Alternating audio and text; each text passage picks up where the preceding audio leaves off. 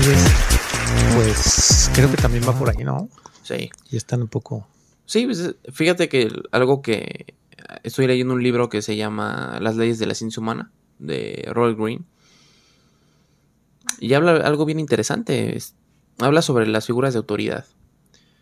Habla sobre que hace 30, eh, 40 años cuando educabas a un niño, el papá era tu papá, güey. O sea, era, era tu figura de autoridad.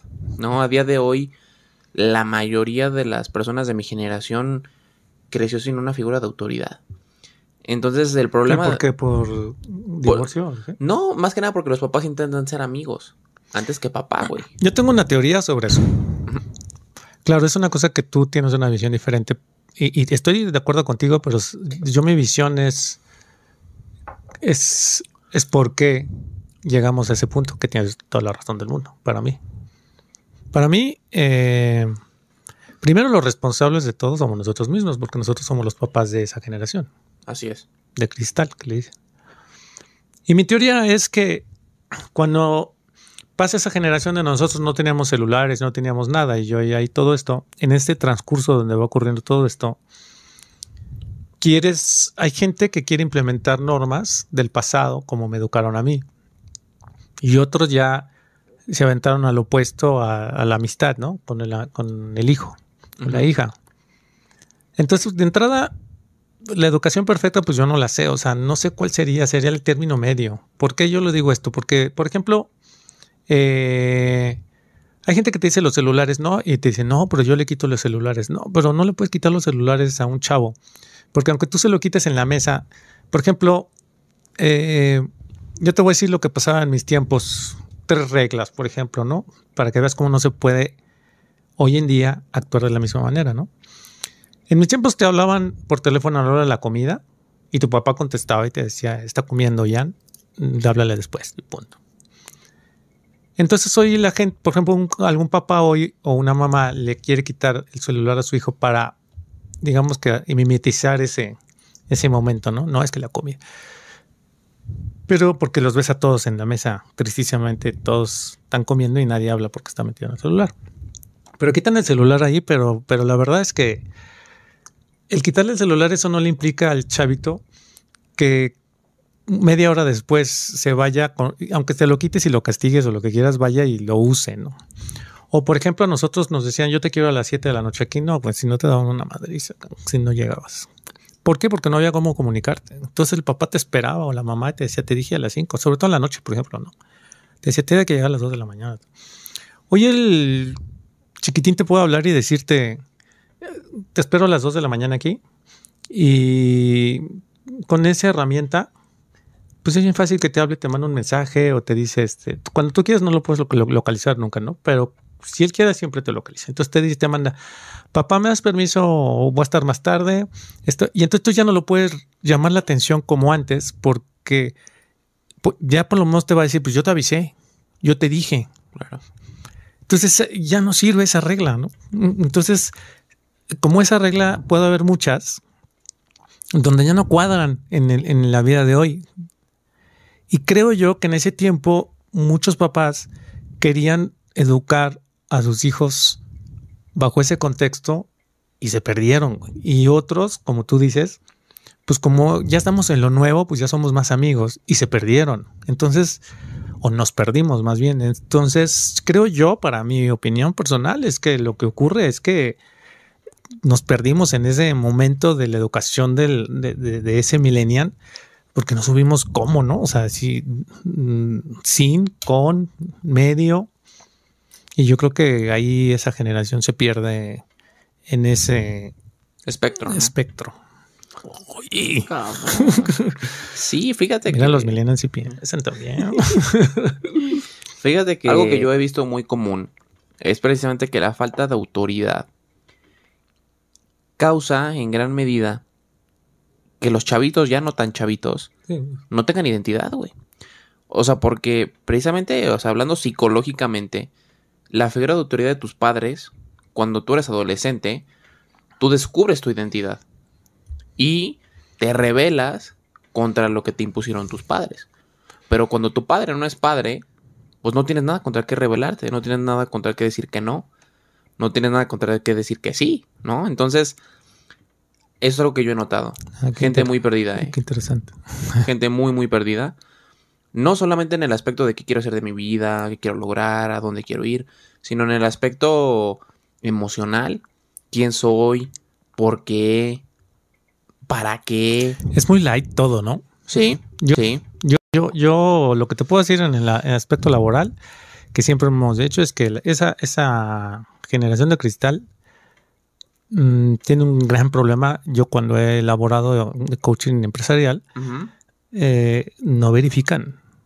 Ese es un problema gravísimo. No verifican, no verifican nada. O sea, si tú mandas un mail a esta persona y te dicen, oye, te lo mando para que se lo mandes, me, me llega y lo mando. No lo verifico. Y entonces cuando viene el problema, tú dices, pero te lo mandé a ti para que lo checaras. Pues yo supuse que si lo mandaste tú y tú eres el que sabes, Claro. Pues para que lo verifico. O sea, sí. Entonces alguien me enseñó en esa empresa, Jorgito, este, si tu mentalidad viene precedida con la palabra creo, pienso, eh, em, quizá, entonces verifica. Así es. O sea, no, no te quedes en el.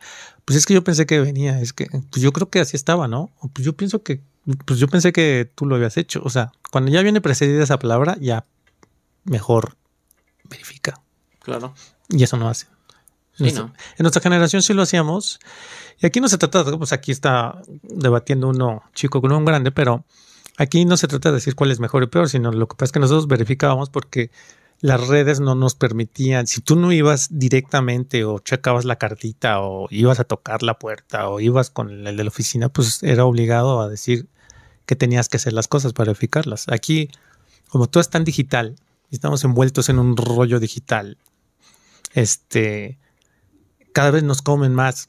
Eh, Hay una persona que yo sigo mucho, ah, bueno, no creo en todas sus teorías, pero sí me, interesa que lo ven es, bueno, Roberto Martínez, este, Rosarini, y dicen el, problema hoy de, que tenemos muy grave, pero muy grave todos, es la identidad y todo, pero de los datos, ¿no? O sea, lo importante que hoy son los datos y que nosotros no lo vemos tan importantes porque todo está en las redes y todo está en la nube, pero todos nuestros datos, nuestra identidad, quiénes somos, todo está, quiénes somos y quiénes no somos también, todo está En la red. en la red. Entonces, hoy lo más peligroso del mundo es que nuestra vida está en un celular, digamos, y eso todo está en una nube, ¿no? Entonces, Claro.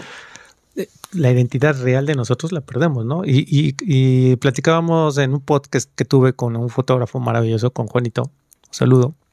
Decíamos, oye, yo me puedo tomar un fe- un- una Selfie. y decir, eh, au revoir. Au revoir. ¿no? Y me pongo atrás de la Torre Eiffel y me pongo un abrigo. y entonces, le- este, pues estoy en París, ¿no? Que ni estoy en París, ni conozco Xochimilco, ni nada. Pero eso, pues me estoy engañando yo. Pero eso no es el problema. El problema es que yo me muestro en las redes así y hay mucho chavito o chavita que no tiene esas posibilidades y entonces se refleja en eso y dice, yo quisiera ser como él, ve cómo viaja y todo esto. Entonces empieza un estado de aspiracional por un problema fru- de frustración personal. Entonces, ellos también dicen, el hate viene de, yo no tengo con quién, hoy hay tanto en, en, en, la vida que estoy molesto, como tú decías, y en nuestros tiempos, pues tenías el amigo, tenías algo. Hoy como no tienes nada, entonces el hate va contra las redes, ¿no? Entonces a veces no atacas a veces al personaje de la red, sino a veces es tu misma frustración y la descargas con, con este personaje, ¿no? El que, el que le quieras atacar, ¿no? Y es una, todo cae en lo que acaba de comentar, acabas de comentar, es una falta de identidad. Sí, claro, uno, ¿no? Y fíjate que hablando de, o sea, ya que estamos todo este tema de las redes sociales, es un impacto durísimo. Lo hablamos hace unos años. En tu época, te rompían el corazón y pasaba un mes, dos meses, y pero vivías todo el proceso de una manera bien diferente. O sea, cada emoción la vivías al máximo. Y del corazón, y de la música, y de todo. la ropa, y de todo. Y a día de hoy, el problema de, de las redes sociales, y eso lo digo mucho yo en, en, en, los posts porque veo que mucha gente se compara. O sea, a ver, vamos, o sea, vamos entendiendo el, el, el tema. El tema no es la red social. El tema, evidentemente, tampoco es la vida que te tocó vivir hasta cierto punto, sino que te acerca tanto a las personas que ya, tal vez llevan un camino más recorrido o tuvieron más suerte que tú, lo que tú quieras llamarle. Y pasa lo que acabas de decir, la comparación de puta. Yo no tengo esos viajes a París, o yo no tengo ese jet privado, o yo no tengo ese carro, o yo no tengo esa casa, o yo no vivo de esa manera, y este güey presume que se va a miles de lados y yo Sí, o le toma fotos a la comida. Claro. Entonces, y aparte, ahí es donde viene. Y, y, el suicidio, el suicidio en los jóvenes uh -huh. ha subido el 53%. Cabrón. Y entonces, pero la gente que, que, que, el doctor que lo analiza es, es, dice que la razón es el celular. Y claro. no es el celular como tal, físico, sino es porque la gente está tan metida en la red social que ya no le gusta ni hablar por teléfono, ¿verdad? Es que aquí no le gusta el teléfono, entonces sí tengo muchos. Entonces, pero ¿sabes cuál es el problema de eso, Flaco? Que, que, que cuando tú te dedicas a las redes todo y todo te comunicas bajo las redes, o sea, en un chat, en un... Primero no contestan porque asumo yo que el que me el que yo te conteste es me quitas el tiempo de seguir haciendo esto y de contestarle allá y seguir en esto. O sea, son como plurifuncionales. Entonces, cuando le contestas, pues ya me atoraste en una unifuncionalidad. Eh, por eso creo que el milenio no contesta. Pero el problema es que todo lo empieza a hacer bajo, red, bajo, redes, pero tú acabas de decir algo muy interesante, que los, todos los comunes del mundo, incluyéndome a mí, en cualquier tiempo y en cualquier época, tu cerebro todavía no se desarrolla al 100%, se, se desarrolla como a los 24 años, creo. Y creo que es un poquito más ahí del hipotálamo. No sé exactamente ves en el frente, pero es la parte del desafío. Entonces, cuando tú pasas ese proceso de joven, todos, tú, yo y todos en algún momento tenemos un estado de, de depresión y todo. Y la diferencia de nuestra generación es que tú tenías al abuelito, al tío, al hermano, a alguien con quien hablarlo, porque pues como no había redes ni nada, o era en la cartita, o era con el amigo, o eres con la amiga, con la prima, con el primo, con el abuelo, con alguien hablabas lo que te estaba pasando. Estabas acostumbrado. Y dice este doctor que lo que pasa es que hoy en día, este, ya la gente no habla porque todo lo hace bajo redes. Entonces, cuando le empieza a suceder ese estado de depresión, le da vergüenza hablarlo con el papá, con la mamá, con el primo, con el amigo y todo, porque no, no, está acostumbrado a hablarlo directamente con nadie, cosas personales. Y tan es así que inclusive en sus despedidas de suicidio terminan dejando notas en WhatsApp, en Facebook, en, en alguna red social. O sea, ni eso, ¿no? O sea, hasta ahí, hasta la despedida la hacen en, en el WhatsApp, ¿no? Entonces, claro. pues eso es súper preocupante, porque la red te, te, absorbe a ese grado que tú no te das cuenta, dices, pues, ¿qué tienes? Lo de hoy, sí, sí, pero si tú no te intercomunicas personalmente con nadie, pues corres el riesgo de que si tienes un problema fuerte, dices, ¿y a quién se lo digo? O sea, porque toda la gente que yo conozco bien, muy buen amigo o buena amiga o lo que sea, pues todo lo manejo aquí. Claro. Entonces decírselo en la cara de frente, oye, me está pasando esto, a veces da vergüenza, a veces no tienen ese valor y terminan haciendo una estupidez, ¿no? Y terminan haciendo una estupidez, ¿no? Y terminan haciendo una estupidez, ¿no? Sí, ¿no? Fíjate que también algo que ha pasado, y ahorita lo acabas de comentar muy bien, ahorita que mencionas a los abuelos, a los padres, es que antes el, el role model del éxito, eh, visto por la sociedad, era trabajar en una empresa por años, eh, comprar tu casa, tener familia y hacer una que otra cosa y ya. Y eso para el ser humano estaba bien, hasta cierto punto, ¿no? Las personas que salieron del molde y, y demás, pues se cuecen aparte. El problema de las, eh, de, del Internet a día de hoy es que no es que haya muchas opciones. El problema viene cuando los chavitos, ya no tan chavitos, que empiezan a compararse, que empiezan a querer ser, ya no puedes ir con el abuelito, con el papá, que ya cumplió el role model del éxito al que tú aspirabas. Porque ahora el role model del éxito ya no es el mismo. Ya no es el mismo de, ah, quiero comprar mi casa, luego quiero comprar, quiero eh, tener mi carro, quiero tener mi familia y demás. A día de hoy, si tú le preguntas a cualquier persona de mi edad, oye, ¿qué es el éxito para ti? ¿Qué te contesta? Nada. ¿Éxito? Pero si éxito es hacer lo que me hace feliz. Evidentemente sí, señor, pero...